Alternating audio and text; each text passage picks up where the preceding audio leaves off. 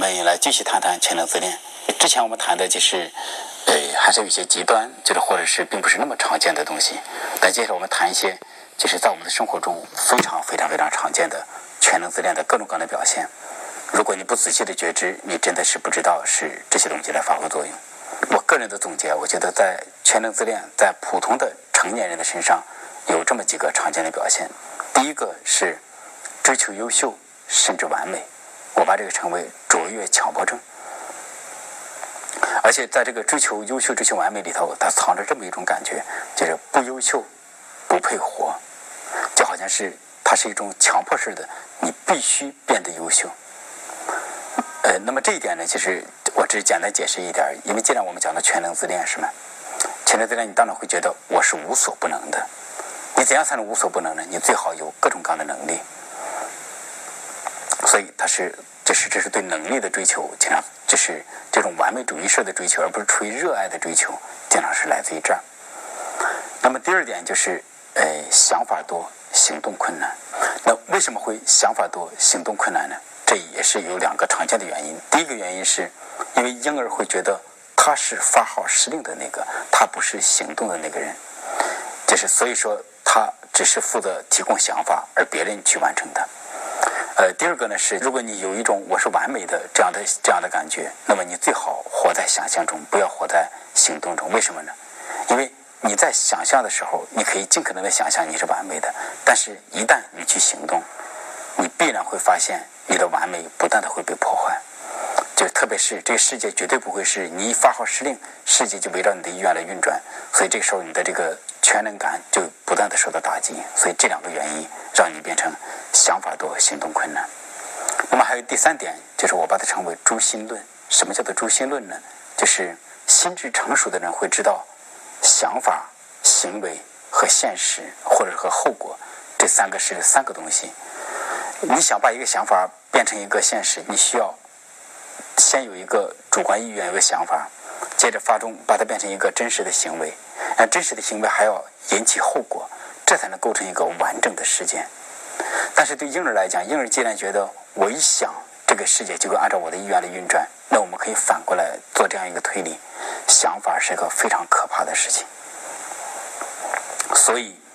我必须要去很追在乎我的想法，希望自己是纯洁的；我也在乎别人的想法，希望别人的想法不要对我是伤害性的。因为想法就等于现实，所以这是全能自恋的一个倒推。那么诛心论我们都很熟悉，是吗？我们历朝历代都有文字狱。为什么我们对文字狱这么恐惧、这么害怕？就是很重要的原因是我们认为想法就等于现实。你有什么样的想法，就等于你有什么样的心思。那么这是第三点，第四点是就是退行，就是当在关系中受伤的时候，我们就退行到就是全能自恋的想象中。那么前面我们讲到这个全能神教的教那个全能神教的女基督杨香斌和那个洪秀全都是经典的这样的事情。那么接下来呢，我们再详细的、细致的来讲讲这四点。那么第一点呢，就是我们讲的是，呃，就是追求优秀甚至完美。就是不优秀不配活，这个我把这个称为卓越强迫症。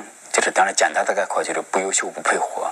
我觉得这是一个很根本性的一个解释，因为在中国就是中国人对追求卓越是真的是非常的，就是非常强迫性的，而且这构成一个问题。实际上就是我们的创造力、我们的才华在整体上并不怎么样，但是另外一方面我们在追求这个卓越上有非常的就是病态。就比方说应试教育体系的压力，我觉得就来自于这儿。那每次讲到这儿的时候，我就会想到，就是在我到目前为止，就是我在咨询中两个很经典的故事。呃，第一个故事是一个高二的女生，就是她有一次，就是我们在做咨询，那么这个这个这个女孩呢被诊断为躁狂抑郁症，所以就是在跟她谈的时候，就是对躁狂抑郁症的理解我也深了很多。那么这个女孩跟我讲，就是。她每次大考试结束的之后，当成绩发下来的那个两三天，他都都想自杀。哎，那我不是很理解，我说为什么想自杀？他也说不明白。那我就问他，我说有过例外吗？他说没有。我说你考第一名也会痛痛不欲生吗？也想自杀吗？他说是。那我说你想想，哪怕有一次例外呢？他说最初想了想，他说没有。后来他突然说，他说哎，吴老师有一次。我说那次怎么样？他说门门课都是第一名。但他这样说的时候，我非常震惊。我觉得这就是对这个全能自恋和完美自恋的一种很深，就是很直接的解释。后来我就很震惊的看着他的眼睛，问他：“我说你好像觉得自己是完美的。”然后接下来就轮到，就是我更震惊了。这个女孩很震惊的看着我的眼睛对我说：“难道我不是完美的吗？”但这个女孩就就是她有不一样的地方是：第一个，呃，她长得确实长得很美；第二个，成绩真的是非常的好。那么考第一对他来讲是常事，当然是门门课都是第一名，他只有过一次。另外家庭背景不错，所以他真的是这些比较好的外在条件，让他一直活在这种感觉里，他似乎真的像是完美的。那么另外一个也是躁狂抑郁症的来访者，那个那个来访者，因为他他是就是富二代。但他就已经比较清晰，就是他知道自己这是问题，所以他对我是这样说的：“他说吴老师，我发现我有一个问题，他的问题是，他恨不得在这个家族企业里，所有的能力都是他最强。当然，他说的这个他最强是指的，因为他们有一个几千人的家族企业，那么他就希望自己在这个几千人里头门就是各方面都是第一名。比方说，他最会做销售，最会做管理。”而且作作为男人，他很愿意健身，他也是就是最健美的，所以这样这样一来，就如果你真的有这么强的一种动力，那最终会导致什么结果？所有的都是你最强，你会对别人构成极大的压制，就是你结果最后，如果你有这种心理的话，就会导致你选的人都是不怎么样的人。这样我们就可以理解这个所谓的这个完美主义，就是它是一个什么东西？那么这叫做什么呢？我把它称为全能自恋。嗯，这是心理学家克莱因，他会把这个称为叫做原始嫉妒。当然，就是我们翻译过来叫做妒羡。但我觉得妒羡是一个很很难翻译的东西，我们把它称为原始嫉妒。原始嫉妒是和就是普遍性的嫉妒去区分的。普遍性的嫉妒是什么呢？是讲的是在两性关系中的嫉妒，就是另外一个女人抢了我的男人，或者另外一个女人就是比我更强，让我觉得在男性面前不如他。或者是作为男人，你会觉得自己在和男其他男性竞争的时候就是不够强，而你竞争的目的就是为了得到一个女人。也就是说，三角关系里的嫉妒，这叫做一般性的嫉妒。而原始的嫉妒是什么呢？所有的好都是我的，我在任何一个方面都比别人强。那么，这也就是说，所有的好东西都必须是我独占。如果别人有一点比我好，那会就怎样？羡慕、嫉妒、恨，为什么把这个三个词联系在一起？羡慕、嫉妒、恨，这什么意思呢？我认为我是宇宙的中心，我认为我应该是无所不能的那个人，我认为每一方面都应该比别人强，但是别人有一点比我强，我就恨不得他去死。所以，这个原始嫉妒，其实它其实就是全能自恋加自恋性暴露在一起所构成的。哎但这就会引出一个很大的麻烦，就是，呃，比方说我是充满原始嫉妒的，那会导致怎样？我想每一方面都比你强，但是如果我把这个投射出去，又变成我知道你也是处在原始嫉妒中的，结果就变成如果我比你强，我就会担心你恨死我，你甚至想杀了我。所以，这是如果大家都是原始嫉妒的，那会导致一个什么结局呢？看来，这就是中国的那些很多言语的那种原因。枪打出头鸟，出头的船子先烂。木秀于林，风必摧之。这为什么会导致这种言语呢？这是卓越强不正的，就是一体两面。一方面是我们恨不得每一方面我都比别人强，但同时我又知道，如果我比别人强，我会被别人恨死。那会最最好是怎么情形？大家都是齐头并进。谁都不比谁强，谁都不比谁差，然后我们就处在一个绝对均衡的这么一种状态里，结果就变成我也不需要嫉妒你，你也不需要嫉妒我，所以我会认为这是中国人不敢冒风头，就是不敢就是比别人卓越的一个很重要的原因。当然，它有外在的社会、历史、文化的现实原因，但是我想我们的内在还有这么一种原因在。但是在允许竞争的方面，就比方说在应试教育体系里头，就是好成绩是一个很重要的衡量标准。结果你就发现中国人就是一种，就目前成一种变态的这种方式，追求在应试教育体系里的好成绩。呃，不仅是家长在追求，孩子在追求，老师也在追求，整个社会都在追求这个。那结果出现一种什么样的病态？就是目前为止，以我所知，小学一年级的学生已经比上班族压力要大了。因为就是在应试教育体系里头，那个好成绩就是最能衡量一个人的优秀和卓越的部分，所以大家都变成我希望我的孩子能够在成绩上压倒别人。那么这就出现很多就是奇怪的事情，就比方我有个来访者，呃，他的孩子好像是考了九十八分还是九十七分呢？结果他恨不得把孩子揍一顿，为什么？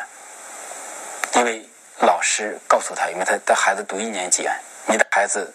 全班倒数第一名，因为第一个这是重点小学，第二个就是说小学里的这些东西很简单，特别是一年级的，所以就是你考了九十七分，看起来还不错，但是你在班里已经是倒数第一名了。但是实际上考九十七七分的孩子有好多个，就是那我这个来访者呢，他是受过高等教育的。